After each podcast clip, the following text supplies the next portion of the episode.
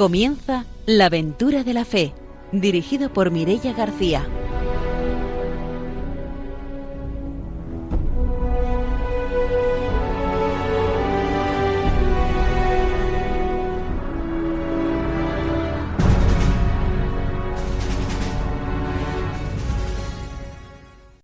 Bienvenidos a la aventura de la fe, buenas noches. Seguimos dando voz en verano a los misioneros a través de los micrófonos de Radio María.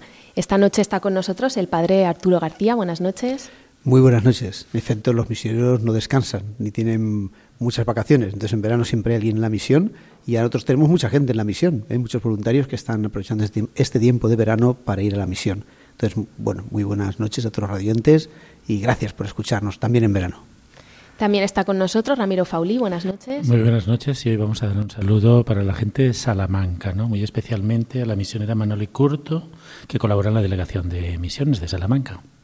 Y también está ya con nosotros nuestra invitada de hoy, que es Inma Martí, que es hija de la Caridad, que lleva a cabo su misión en Marruecos. Buenas noches, bienvenida. Hola, buenas noches.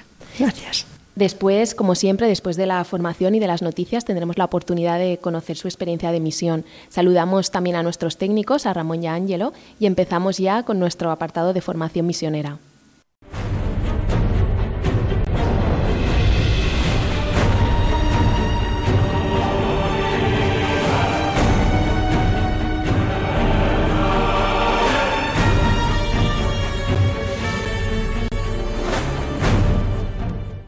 El padre Arturo García nos trae la formación misionera. Pues sí, en efecto, continuamos con esta encíclica de Papa San Pablo VI y Evangelii Nunciandi y nos habla de, cómo este, estamos hablando ya de esta relación entre el mensaje de liberación y el mensaje pues de, esperanza para la vida eterna. Y, y, nos habla de esa conexión no necesaria con la promoción humana. Es decir, es verdad que lo principal es anunciar el Evangelio, pero eh, es inseparable de esa promoción humana. Por eso dice el número 31.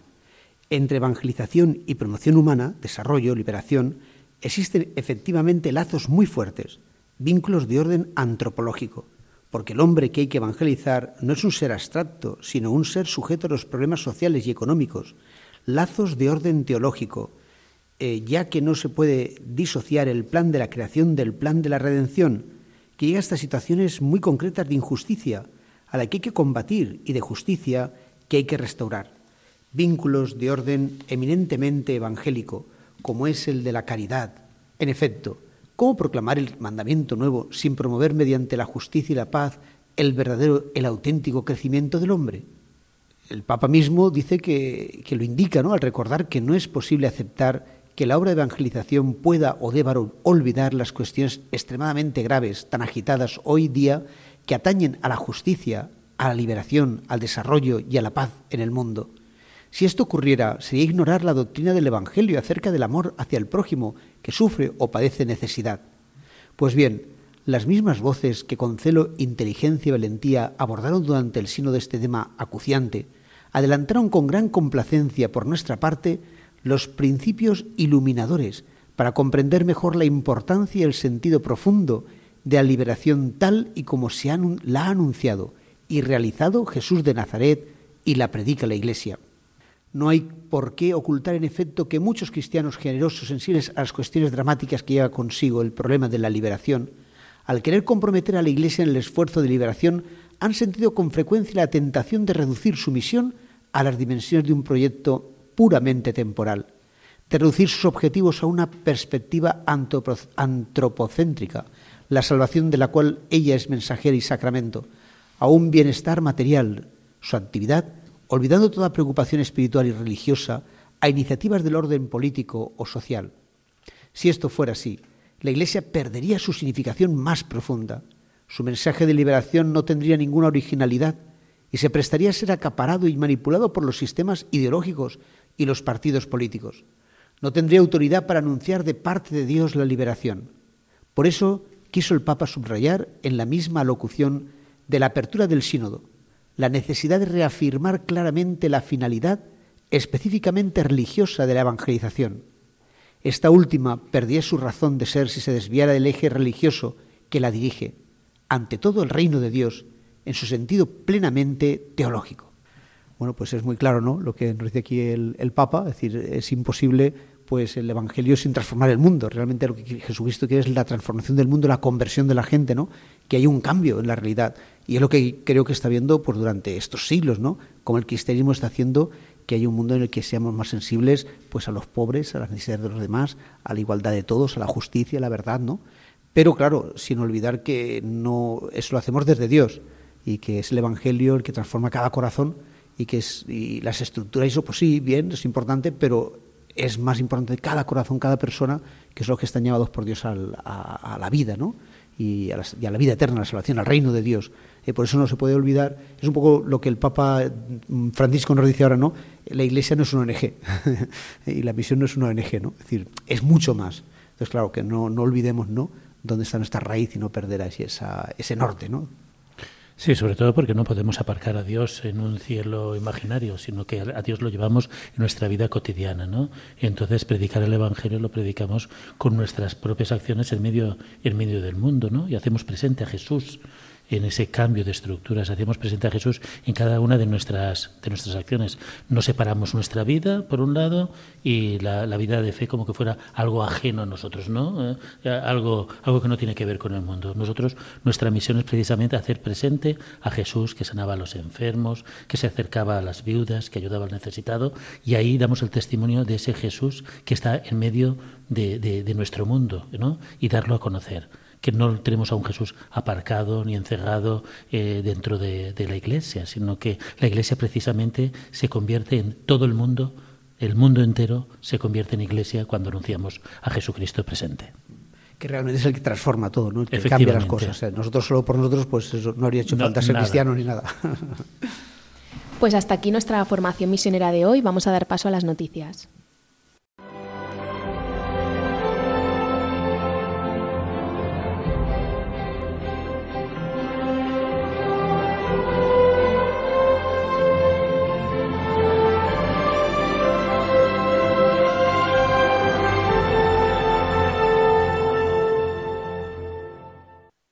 Ramiro Fauli nos trae las noticias misioneras. Bien, vamos una noticia, bueno, de que viene dada desde Centro África, ¿no? de la muerte de Sorinés.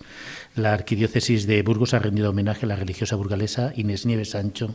La capilla de Santa Tecla de la Catedral Burgalesa acogió una misa funeral por la misionera Inés Nieves Sancho, asesinada en la aldea de Nola, en República Centroafricana, en el pasado mes de mayo. Presidió la Eucaristía el arzobispo de Burgos, Monseñor Fidel Raez, con quien concelebraron dos obispos burgaleses, Monseñor Braulio Sáez, que hasta hace poco era obispo auxiliar de Santa Cruz de la Sierra, en Bolivia, y Monseñor Jesús Ruiz, obispo auxiliar de Bangasú, República Centroafricana, quien pronunció la humilía.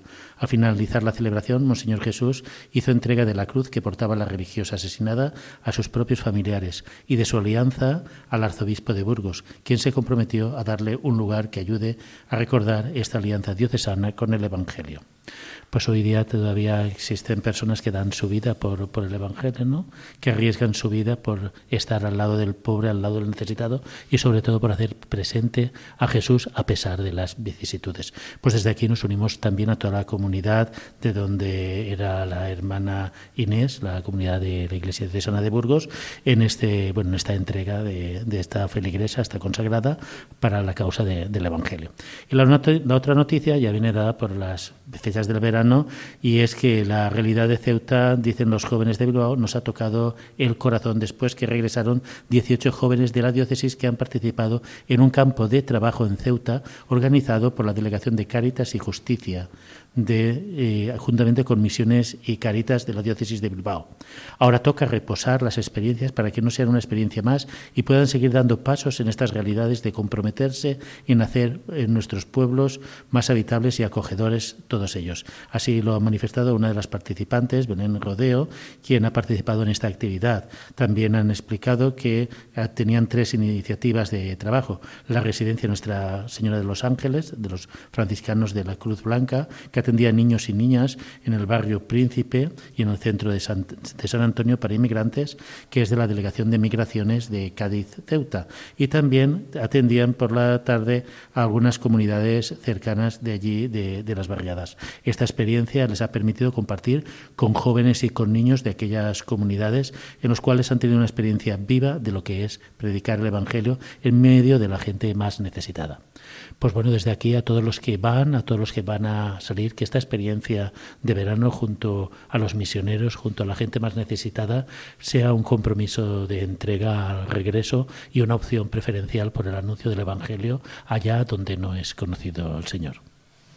Pues después de las noticias misioneras nos vamos ya con la entrevista. Abrid las puertas de par en par, que va a entrar el Rey de la Gloria. Abrid las puertas de par en par, que va a entrar el Hijo de Dios. Para dos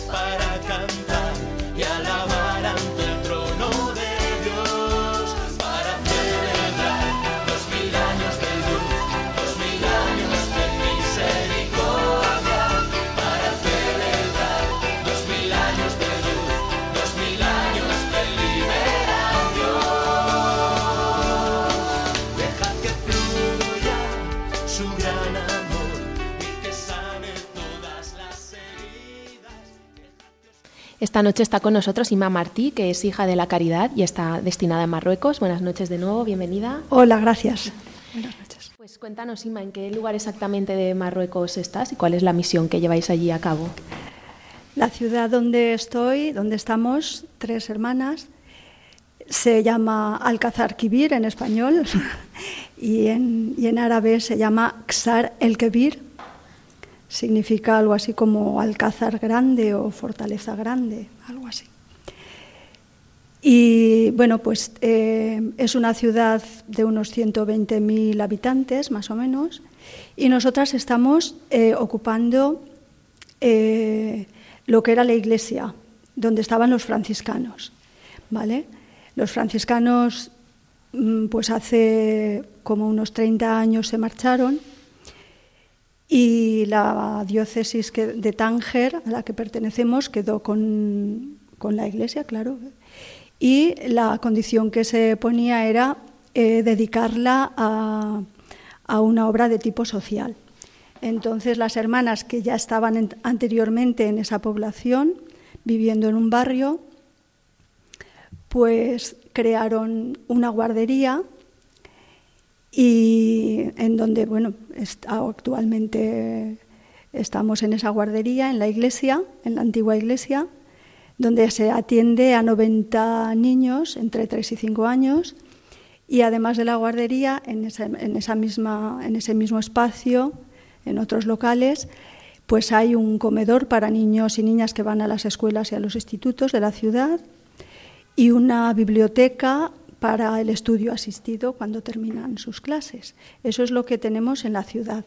Y después hay dos zonas rurales que están cercanas, a unos de 8 o 10 kilómetros, una cosa así, donde, hay, donde se atiende a enfermos que tienen que ir previamente a los médicos, porque una de, la- de las hermanas es enfermera, pero mm, lógicamente pues eh, la atención que podemos hacer es... Se es- exigen que primero vaya al médico. Exactamente.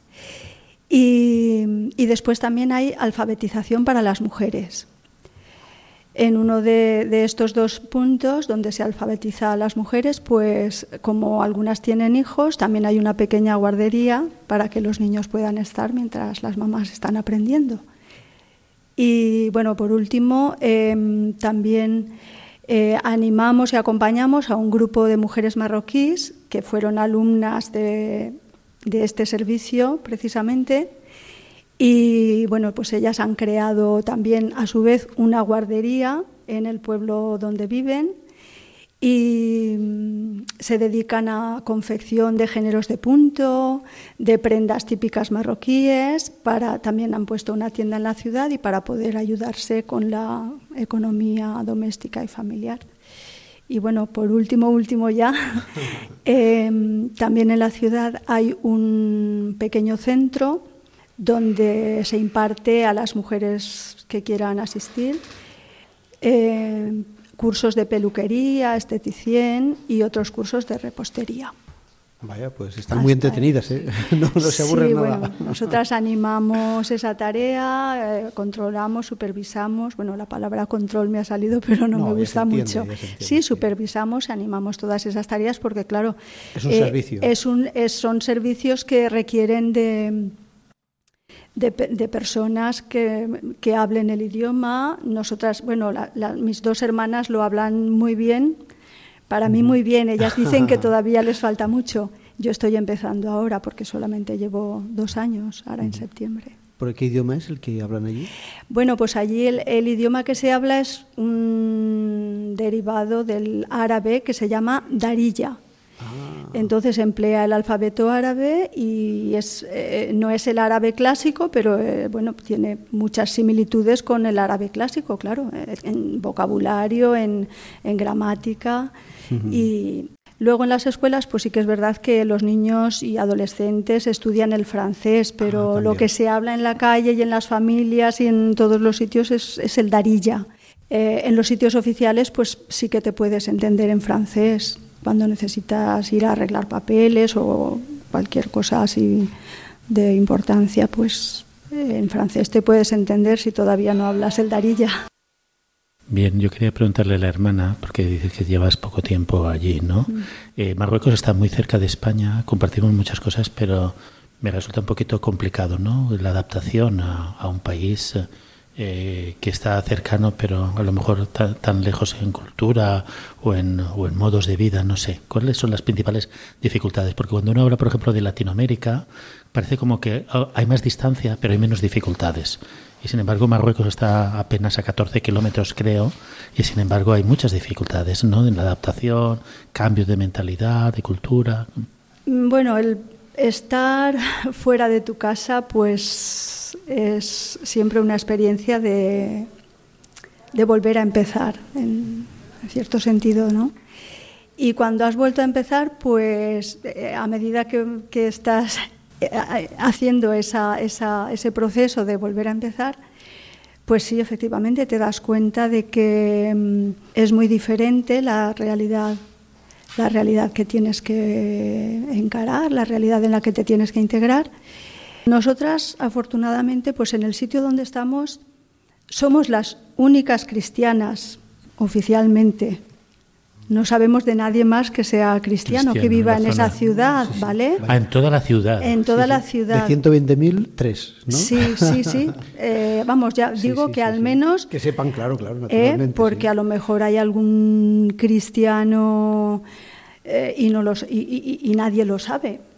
Pero nosotras somos las únicas cristianas y bueno, somos muy bien aceptadas en todo el... Yo, yo vamos, no sé, llevo muy poquito tiempo y la verdad que me da poquito tiempo eh, de salir, solamente salgo a los zocos que están cercanos a comprar, que me encanta, ¿no? Eh, a comprar pues lo que necesitamos para comer y bueno, pues somos muy, muy bien aceptadas, muy, yo diría queridas también, ¿no? Eso en lo cotidiano. Eh, la realidad, pues sí que es verdad que es muy diferente. La sociedad, la cultura, la religión, por supuesto. Aunque yo estoy convencida de que mm, las religiones tienen un potencial de unión que todavía no hemos descubierto. Yo y, muchas personas más estamos convencidas de ello, ¿no? Eh, quiero decir que aunque sean religiones diferentes, estoy firmemente convencida de que eso no es una de las cosas que, que produzca choque entre nosotras y la integración en el pueblo. Mm, tampoco me gusta hablar de choque, porque ya digo que, yo veo que estamos muy bien aceptadas, ¿no? Igual que pues las hermanas que conozco que están en otras en otros puntos de, de Marruecos, pues mm, no tenemos en ese país en concreto no, de verdad que no. Si dijera otra cosa mentiría. Tú has hablado de un trabajo con las mujeres, ¿no? Para nosotros desde España vemos el mundo árabe, pues de hombres machistas y mujeres sumisas, pero después cuando trabajas con las mujeres eh, te das cuenta de que hay una gran variedad de, tipo de relación, ¿no? Que hay un estereotipo, pero hay una gran variedad de, tipo de relación. ¿Cómo es el trabajo eh, vuestro con, con la promoción de la mujer? Bueno, pues sí que es verdad que se aprecia un poquito que la sociedad allí hoy por hoy es así. Yo lo que veo es que entre las mujeres existe una solidaridad, una corriente de solidaridad invisible. Eso, a ver, es lo que estoy viendo, lo que yo veo. Quizá, quizá, no sé, quizá me equivoque, pero eh, en medio de sus dificultades, pues son valientes. Las mujeres son muy valientes y lo comentamos muchas veces nosotras en la comunidad, ¿no? Yo me encuentro cada día cuando recibimos a las madres a los niños de la guardería, pues me encuentro a todas las madres a la entrada y a la salida de la guardería y, y, las tres profesoras que están con los niños, pues hablan con ellas, yo las saludo apenas, pero y, y bueno, pues eh, es, ves que, que, entre las mujeres hay una solidaridad. Y lo que me estabas diciendo, que en el servicio de alfabetización, bueno, pues las hermanas que son las que se desplazan a los lugares de alfabetización, mis dos compañeras, sí que cuentan a veces, bueno, pues que existen jovencitas que han tenido que dejar los estudios en la escuela porque sus padres pues no las dejan o porque no quieren, aunque eso cada vez es menos frecuente. O sea, se está, hay mucho analfabetismo entre mujeres mayores de 30 años pero o quizá de 25 para arriba, pero la verdad es que ahora pues todos los niños y jóvenes prácticamente están escolarizados, ¿no? Hay algunas jovencitas de 14, 15 años que han dejado la escuela, eso también es verdad. Y bueno, pues en las familias a veces, sobre todo en las zonas rurales, hay un poco de presión hacia las chicas pues para que se queden en casa y ayuden en casa o porque o si por ejemplo están en unas condiciones de no sé pues que se ha quedado eh, se han quedado sin madre o sin padre pues quieren casarlas pronto eso también lo comentan las hermanas no o sea este tema y el tema, bueno, a mí me llama mucho la atención, ¿no? El tema del matrimonio, que parece, eso es lo que sucedía hace siglos en, en nuestras sociedades, pero allí todavía, pues los matrimonios están preparados por las familias. Uh -huh. o, o, a veces, pues por, por, bueno, pues conocemos también algún caso de, de, de jóvenes, mmm, ellos y ellas, que que sin haberse enamorado previamente, pues, pues se, se, preparan el matrimonio entre ellos, lo comunican a sus familias, pero no, no porque haya necesariamente un amor, ni un, sino porque, bueno, porque conviene para el futuro, porque se ve que la situación... O sea... Sí, nos resulta extraño, pero yo también he participado a veces con a, algún joven y ellos lo viven con mucha naturalidad. Sí, sí, el, sí, no, lo cuestionan. Eh, quizás a nosotros nos resulta raro, pero ellos lo viven hasta con ilusión, ¿no? Sí, sí, sí, no, no, lo cuestionan para nada. Es lo que yo no sé los adolescentes qué pensarán de eso. Bueno, las hermanas que llevan más años que yo, entre 20 y, y entre 15 y 20 años llevan las dos o quizá algún año más. Eh, suelen decir eso, que la ilusión de toda adolescente, aunque vean, aunque hayan visto en casa pues malos tratos o aunque hayan visto la prepotencia del, del padre ¿no? o del marido el sueño de ellas es casarse y creen siempre que, que, ellas se van a casar y no va a pasar nada de lo que les, has, les ha pasado a sus madres. O, bueno, pues, eh, es un trabajo es bueno. De... difícil de comprender, es difícil de comprender, sí. Uh -huh. Y bueno, ahora está allí, ¿no? Pero eh, ¿cuándo comenzó un poco esta historia? ¿no? Es decir, cómo tu vocación, ¿no? ¿Cómo fue tu ah. vocación para, para decir, bueno, puede ser eh, porque entonces se conoció todavía la película esta de Red de Libertad, ¿no? Que fue tan bonita y hablando de las hijas de la Ah, caridad. sí, y- sí, una hija de la caridad, sí, sí, sí. es Preciosa. Sí, preciosa película, sí. Pues eh, mi vocación misionera eh, ha, sido, ha sido tardía, como se suele decir. Eh, mi vocación como hija de la caridad, bueno, pues fue de adolescente. Ah, sí, sí, sí, sí. ¿eh? pero el, el dar el paso de, de- de ofrecerme para ir a misiones, pues ha sido reciente. Bien, pues eh, no sé, mi vocación parte de un encuentro personal con Jesús, muy curioso, ¿no? Anecdótico y bueno, pues para darle un toque de, bueno, pues eh, de simpatía, ¿no? A la cosa, pues en, en Vétera, en mi pueblo, eh, había un, un grupo musical que había sido, digamos, potenciado por estos seminaristas que van a, a hacer prácticas y todo Sí, eso sí, al sí, pueblo. Y bueno, pues representábamos Jesucristo Superstar. Ah, sí, sí. Y nosotras éramos adolescentes entonces. Y bueno, pues estábamos todas enamoradas del chico que hacía de Jesucristo, claro. Ah. entonces, bueno, pues, mm, pero a partir de ahí yo cogí el Evangelio, cogí y me dediqué pues a leer, a leer sobre todo lo, eh, en todos los evangelistas, la, desde la última cena hasta, hasta el final del Ah, Evangelio toda la pasión, sí, sí, sí. me Muerte llamaba la atención a partir de aquello que Ah, habían claro, montado de Jesucristo Mm, Superstar. sí, sí, que, sí. Y bueno, pues ahí, ahí tuvo lugar mi encuentro personal con Jesús. Yo, yo eh, fui alumna de las Hijas de la Caridad. Ah, o sea, sí, sí, yo sí. diría que había, hubo dos vertientes, ¿no? Un-. Una que era que íbamos con las hermanas a visitar a los pobres, Ah, sí, sí, sí. sí. ¿vale? Eh, esa es una. Y la otra es la que estoy diciendo que Claro, que fue el las encuentro dos- con Cristo personal que... Sí, las, las dos fueron personales, yo creo, Claro. porque la, la visita a- los, a los pobres, ¿no? En, bueno, en ese caso era pues ancianas que vivían solas y había que hacerles, ayudarles un poquito con la limpieza de la casa porque ellas no tenían, eh, no, no tenían medios para para pagar una persona que les limpiara y bueno, pues les hacíamos un poquito de compañía, todo eso. Esa, esa era la, experiencia de servicio a, a las personas necesitadas, ¿no? Y la otra, pues era la de la del encuentro con Jesús. Esa, esa fue la, bueno, lo que cayó ahí y fue Qué bueno. madurando. Muy bonito, claro que sí. sí. Sí, Y, y bueno, si es contenta y todo, claro, por supuesto. supuesto, eso pues no alguien se lo hay- está pensando que lo escucha por la radio, ¿verdad?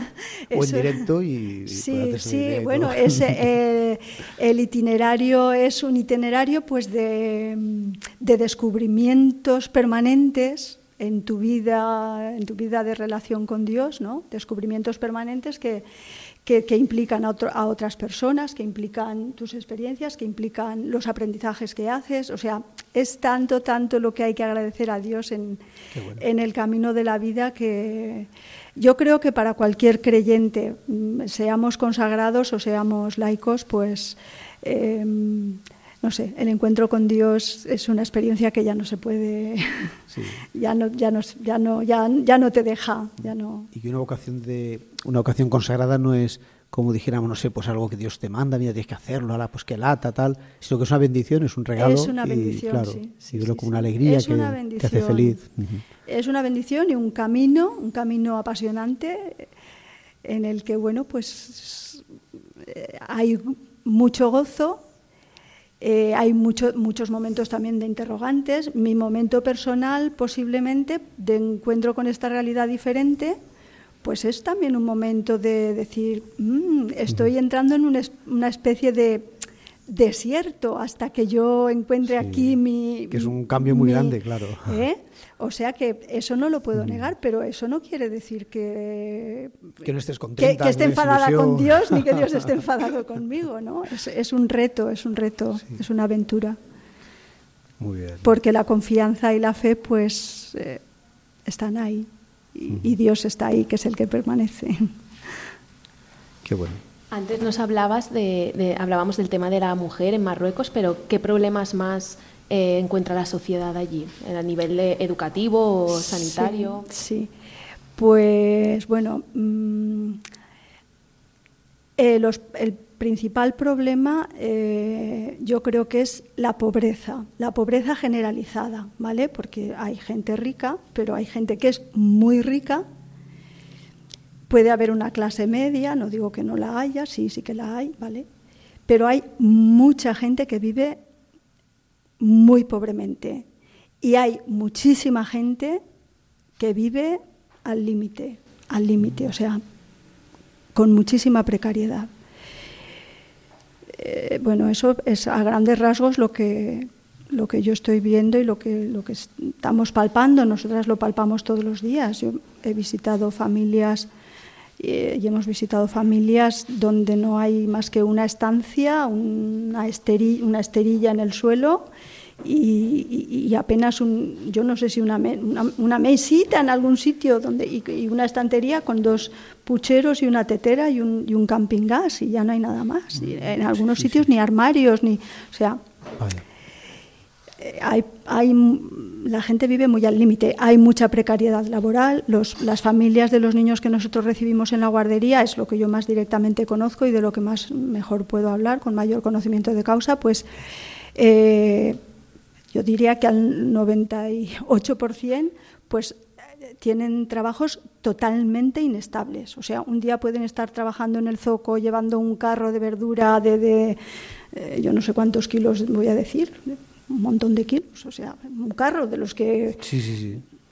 Que es un pueden tirar los caballos, pues eh, los, estos persona, los, los porteadores Sí, que les sí. llaman, lo llevan así para Claro, adelante claro. el carro. No ya que no haya una furgoneta, sino Pero, eh, no, no, no, exactamente. Ni caballo ni nada, solo Eh, fuerza humana. Y, y- y eso, y un día pueden tener ese trabajo o una semana, pero se les termina y a buscar otra cosa. Eh, son trabajos de ese tipo. Vamos a hacer una pausa, volvemos enseguida para seguir conociendo el testimonio de Inma.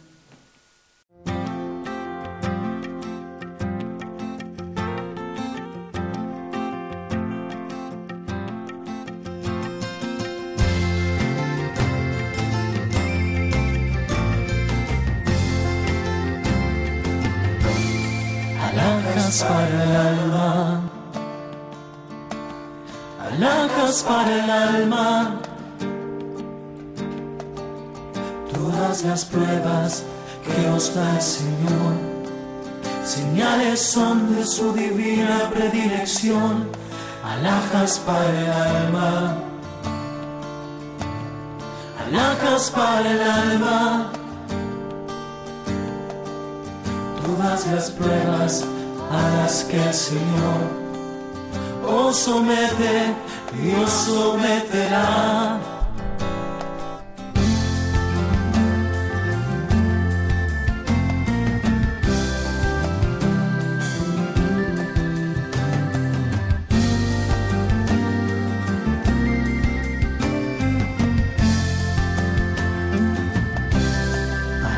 Alhajas para el alma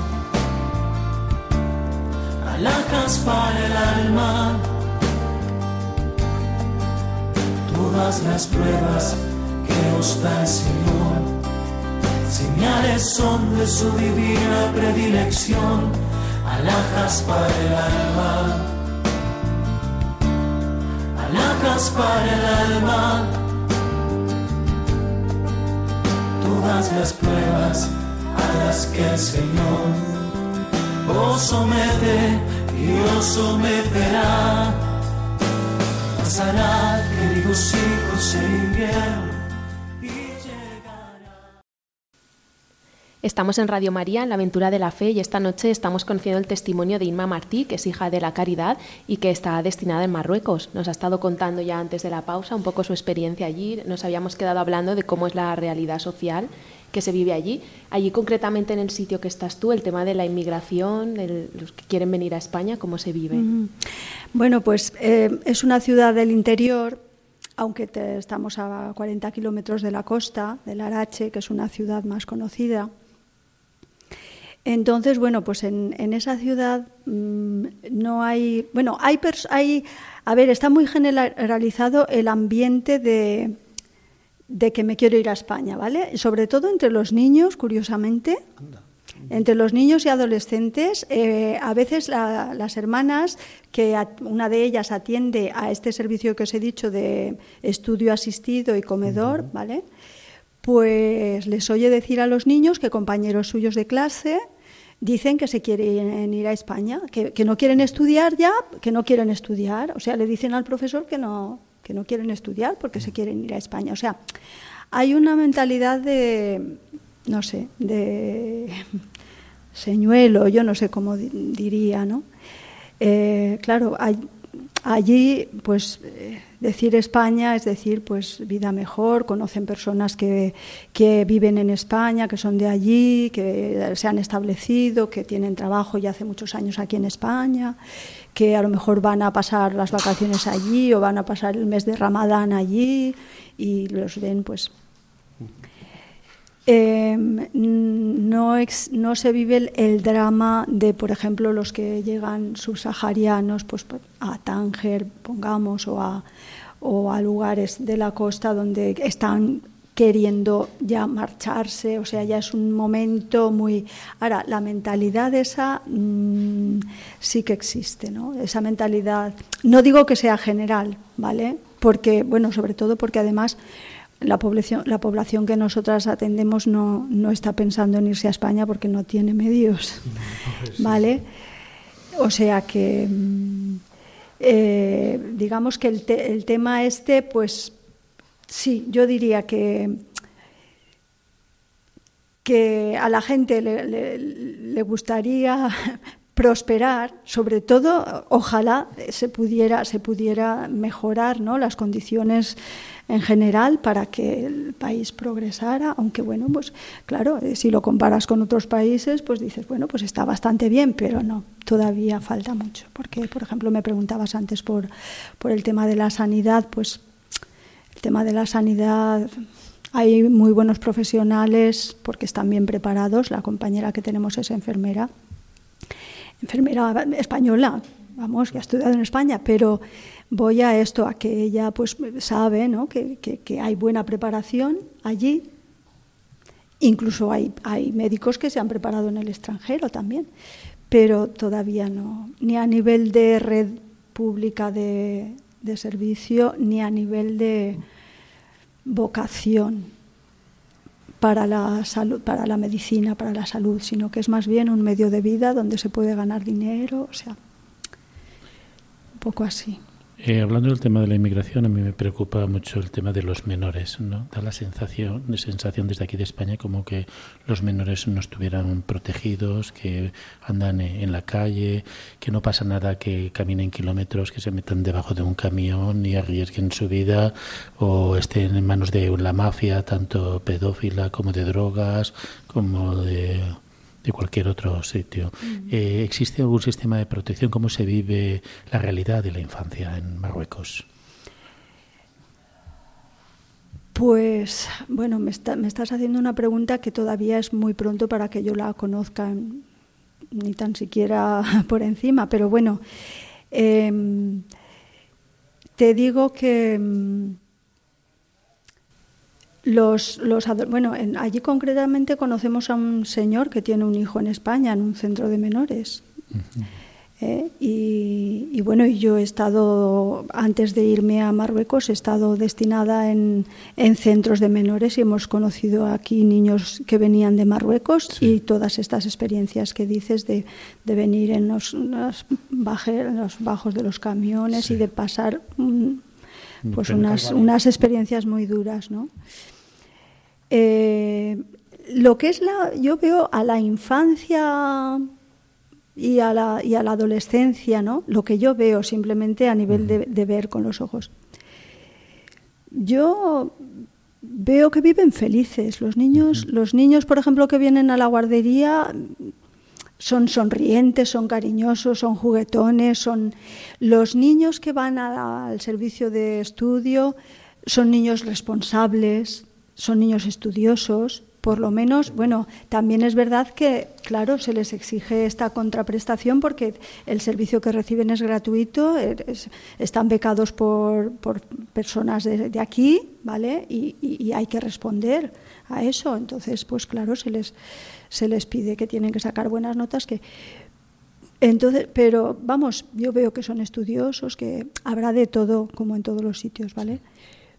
Pero yo no, no sé, no, no, dentro de las familias todavía es muy pronto para poderos responder a cómo viven ellos, ¿no? Sí, bueno, es que yo, por ejemplo, la, idea que tengo cuando son hijos que vienen con sus padres aquí a España, pues están completamente escolarizados, asisten regularmente al centro educativo, no suele haber conflictos en los centros educativos, por lo menos en poblaciones donde eh, son, digamos, más o menos rurales, que hay cierto control social y, y hay una convivencia bastante bien, ¿no? Pero a través de las noticias nos llega como un, un drama muy muy amplio, ¿no? De, de una inmigración y- infantil, ¿no? De menores de edad, no no acompañados. Entonces, eh, este el planteamiento. Claro. ¿Están en medio de la nada o son casos puntuales? Es el planteamiento. Porque las, las familias que los hijos que vienen con sus familias no hay ningún problema. Claro. Yo los percibo, yo trato con ellos, trato con la familia porque me dedico a la inserción escolar y muy bien, no, no tenemos ningún problema. Pero claro, todo esto, esta, todos estos niños que van a los centros, ¿no? Yo creo que lo- este problema que dices, ¿no? De niños que están solos y todo esto puede darse más en las grandes ciudades, Vale. en las grandes ciudades, ¿no? Eh, he oído decir que en Casablanca, pues años atrás, pues eh, había muchos niños, pues que se drogaban con, Con pega. Cola. Exactamente, y que bueno, y que incluso eran eh, víctimas de, de grupos eh, radicales que pues que los tomaban para, para cometer atentados. Sí. Eh, pues a lo mejor en las grandes ciudades se puede dar este caso, pero claro, en el lugar donde nosotras vivimos mm, esto no, no lo vemos. Es, es verdad, o sea, por- lo primero que he dicho es que yo todavía no...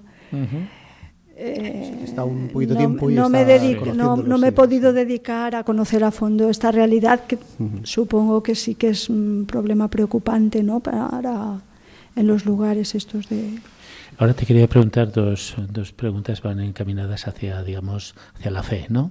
Eh, Marruecos está muy cerca de nosotros, es un país musulmán, pero tiene mucha relación con el mundo cristiano y con España, ¿no? Pero parece como que la labor evangelizadora en Marruecos es como un tema tabú, ¿no? Sí, sí. O sea, no es que sea un tema tabú, es que saben que somos cristianas, pero nosotras no, no- o sea, no, no podemos predicar allí el evangelio Pero, a los, a los pero sin embargo hay mucho flujo de marroquíes y, y ven que en España no pasa nada, que uno practica una religión y ellos practican la otra, pero parece como que cuando llegan a su hogar de origen, como que el tema del cristianismo, bueno, y las relaciones aquí en España, yo mantengo buenas relaciones también con la gente musulmana, ¿no? Pero como que es un tema que aquí sí que se habla, yo hablo con del cristianismo y ellos de su mundo musulmán, pero como que cuando llegan a Marruecos ese diálogo parece como que eh, aunque un respeto ni sin pretender imponer nada, pero como que tampoco se abre ese, ese diálogo relajado o tranquilo, ¿no? Un tabú que no, se- no se trata, se obvia el tema, ¿no? Puede- sí, puede haber varios niveles, ¿no? A lo mejor a nivel de calle, cotidiano, tú a tú, yo con, mis, con las profesoras de los niños de la guardería, pues podemos hablar no de cuestiones teóricas de No. religión, sino de pues de la confianza en Dios. Sí, ¿eh? sí, Podemos sí. decir, ay, porque ellos tienen siempre en la boca la alabanza a Dios, ¿no? El hamdulillah, ¿eh? ¿no? O el inshallah, si Dios lo quiere. Eh, bueno, pues todas esas cosas, pues eh, incluso, no sé, ellas pueden ver que yo rezo y yo puedo ver que ellas rezan y, y- y luego darnos un abrazo, decir me encanta Sí, eh, sí. que reces. naturalidad, ahí todo naturalidad. eso. Eso es, eh, digamos, el nivel de, pues eso, del tú a tú. Después, a nivel, a, a nivel, a gran nivel, ¿no? Bueno, pues tenemos, tenemos pues el, la reciente, relativamente reciente encuentro entre Sí, el Papa ahora y, en marzo, sí, y el uh, y, Mohamed, y el Mohamed VI, eh, en el que bueno, pues eh, el objetivo parece que fue la invitación de Mohamed VI precisamente para, para no sé, para establecer pues un- una especie de vínculo, ¿no? Inter, de diálogo interreligioso, ¿no? A nivel, por ejemplo, de, eh, no sé, eh, a nivel intermedio, digamos, Sí, sí. pues no sé, si- no sé si existe, no sé si existe, eh, pues una, como puede haber, por ejemplo, aquí en Valencia, que digas, bueno, pues en una parroquia vamos a hacer una mesa redonda sobre tal y tal. O sea, eso todavía oficialmente no, eso te- te- tiene que estar muy controlado allí todavía. O sea, no, pienso que no, claro, no es un país democrático. Entonces, simplemente eso pues ya nos da un dato, ¿no? Todas esas cosas tienen que estar muy controladas y además de que no es un país democrático, es un, creo que, bueno, eh, si, eh, si me equivoco me perdonáis porque yo he entrado en harina, en, en, vamos, a ras de suelo, a la- a- a- a- vamos, a ponerme a- Claro, al pues tajo, sí. sin, sin tan- me da un poco de vergüenza decirlo, ¿no? Sin tan siquiera pues tener un poco de, de preparación, digamos, de Bueno, conocimiento intelectual sobre las cosas, pero, pero em, estaba diciendo que eso que es un país que teocrático, digamos, o sea, eh, sí. o sea que entonces bueno, pues claro, ellos son del Islam. ¿Y cómo ves tu vocación? Porque, claro, tu vocación cristiana de servicio de amor a Jesucristo, ¿no? Eh, ¿Cómo lo ves ahí? Diciendo, bueno, ¿cómo estoy yo aquí anunciando el Evangelio? ¿Cómo estoy aquí haciendo crecer el reino de Dios? Sí, eso pues nosotras lo, lo hablamos muchas veces, ¿no? Que nosotras estamos predicando a Jesús en la medida en que nuestras actitudes son de, son de acogida, son de perdón, son de, eh, son de, de confianza en Dios también, son de socorro, son de gratuidad. Que todo está en el Evangelio, claro. Exacto, o sea, eh, Sin nuestro- decirlo, pero el reto para nosotras es, es vivir el evangelio, eh, vivir el evangelio lo más mm, eh, transparente y llanamente posible, n- no para que nos vea la gente o nos deje de ver, sino porque es nuestra es nuestra vocación, o sea, es nuestra Para transparentar a Cristo. sí, sí. exacto, es nuestra vocación, no, no- No podéis hablarlo, pero lo hacéis transparente con vuestra vida. Claro, ellas saben, vamos, eh, hablo de ellas porque toda, bueno, también hay también hay dos, dos varones que trabajan con nosotras, pero sobre todo, no sé si me olvido, no sé si hay alguno más, Bueno, pero lo demás todos somos mujeres, ¿no? Entonces, ellas saben que o sea, ellas saben que somos cristianas, ellas saben Claro, que claro, seguimos a. Jesús, ellas saben Que están consagradas, que no se casan, que es por, Exacto, que es por todo la eso fe, lo que- conocen perfectamente, o sea que Es un testimonio vivo y ahí, claro. Sí, sí. Eh. Yo no sé entre ellas si hablarán, eso tampoco. Bueno, seguro que algo hablarán. Eh, pero claro, y luego Sí. también, eh, muy importante, que, que también, también se darán cuenta cuando nosotras no estamos viviendo eh, o, en- o- o en algún gesto, pues se ha notado que, que deberíamos haber mm, Sí, bueno, actuado puede así. ser un error, claro, ¿eh? una o cosa sea mal, que, sí, que sí. somos humanos. Como y les pasará a ellos también. Exactamente. Sí. No, pero se ve un ambiente bonito y, y Sí, bueno, no, la verdad es que yo estoy muy a gusto. Y solo que sepan que en esa ciudad de 120.000 hay tres cristianos y que existen los cristianos. Y cómo son, pues bueno, eso es mucho. Sí, Bueno, ¿y qué hacen tres cristianos? ¿Cuáles son? en un sitio como ese. No, quiero decir, eh, ¿tenéis contacto con alguna comunidad cristiana, bien de religiosas o bien de alguna parroquia donde participen laicos en, en otra ciudad o algo? Porque claro, tres cristianos aislados, por muy consagrados que estén, no dejan de ser Sí, a veces tres cristianos hace- aislados y necesitan un poco de nutrirse Sí. de una comunidad un poquito más, más grande, de compartir la fe con más personas, ¿no? Pues eh, tenemos eh, cerca- lo más cercano es Larache, donde hay otra comunidad de hijas de la caridad con unos servicios parecidos a lo que os he contado de- del nuestro. Hay otra comunidad de franciscanas, franciscanas, no sé el apellido porque de franciscanos hay muchos, mucha. Y, y luego hay eh, dos, dos padres franciscanos también, una comunidad formada por dos padres franciscanos que son los que vienen tres veces a la semana a celebrar la Eucaristía con nosotras, ¿vale? Los domingos, todos los domingos que queremos, podemos ir al Arache a la Eucaristía. Hay como cuatro o cinco laicas, porque son todo mujeres también, ¿vale? Que vivían allí de siempre Sí, en Larache. sí. Y bueno, pues eh, vamos, una comunidad muy sencilla, ¿eh? Muy sencilla, pero bueno, allí están. Y después, bueno, entre nosotras también eh, pues solemos juntarnos en fechas señaladas. Nos juntamos con las hermanas de Tetuán, que también hay hijas de la caridad en Tetuán, y con las de Temara, que también al lado de Rabat, a la casa que fui a visitar el Papa. Eh, nos juntamos y luego además de eso hay, pero ya no las vemos porque están más lejos, en Nador y en Alucemas. Y no sé si me dejo alguna otra comunidad. Que me perdonen. No, si- claro. no. Faltaba Bueno, yo no sé sí, si me sí, da sí. tiempo, solo una última pregunta. Eh, tú has hablado de, de unas laicas, ¿no? No sé si tienes contacto con ellas y cómo es para un laico, una laica, vivir en un mundo musulmán y compartir la fe solamente con gente consagrada, ¿no? Pues sí, tiene que ser algo, nunca me lo había preguntado, pero tiene que ser algo curioso. Eh, bueno, sé que ellas hacen una especie de, mm, de servicio parecido a Cáritas, ¿vale? Sobre todo más una de ellas, ¿no?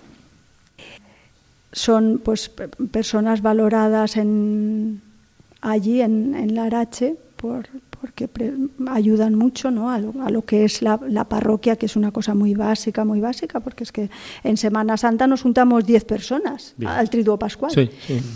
Ellas pues eh, nos quieren mucho, eh, sencillamente lo digo así, ¿no? Nos quieren mucho a las hermanas y, y ellas, bueno, pues llevan allí muchísimos años más que nosotras, porque lle- llevaban casadas, porque una tenía, trabajaba, me parece que en la embajada, si no me equivoco, en el consulado, vamos. Quiero decir que eh, están bastante vinculadas con aquella cultura, aquella sociedad. Y bueno, pues. Tienen su, su Betania allí con ustedes, ¿no? sí, sí. más o menos. sí. Pues llegamos ya al final del programa. Muchas gracias, Inma, por haber estado esta noche con nosotros. A vosotros. Os recordamos que a la aventura de la fe volvemos dentro de 15 días. La semana que viene es el turno del programa No tengas miedo del padre Juan Francisco Pacheco. Mientras tanto, nos podéis seguir en Twitter, en Facebook y también tenemos un correo electrónico que es laventuradelafe@radiomaria.es. Buenas noches.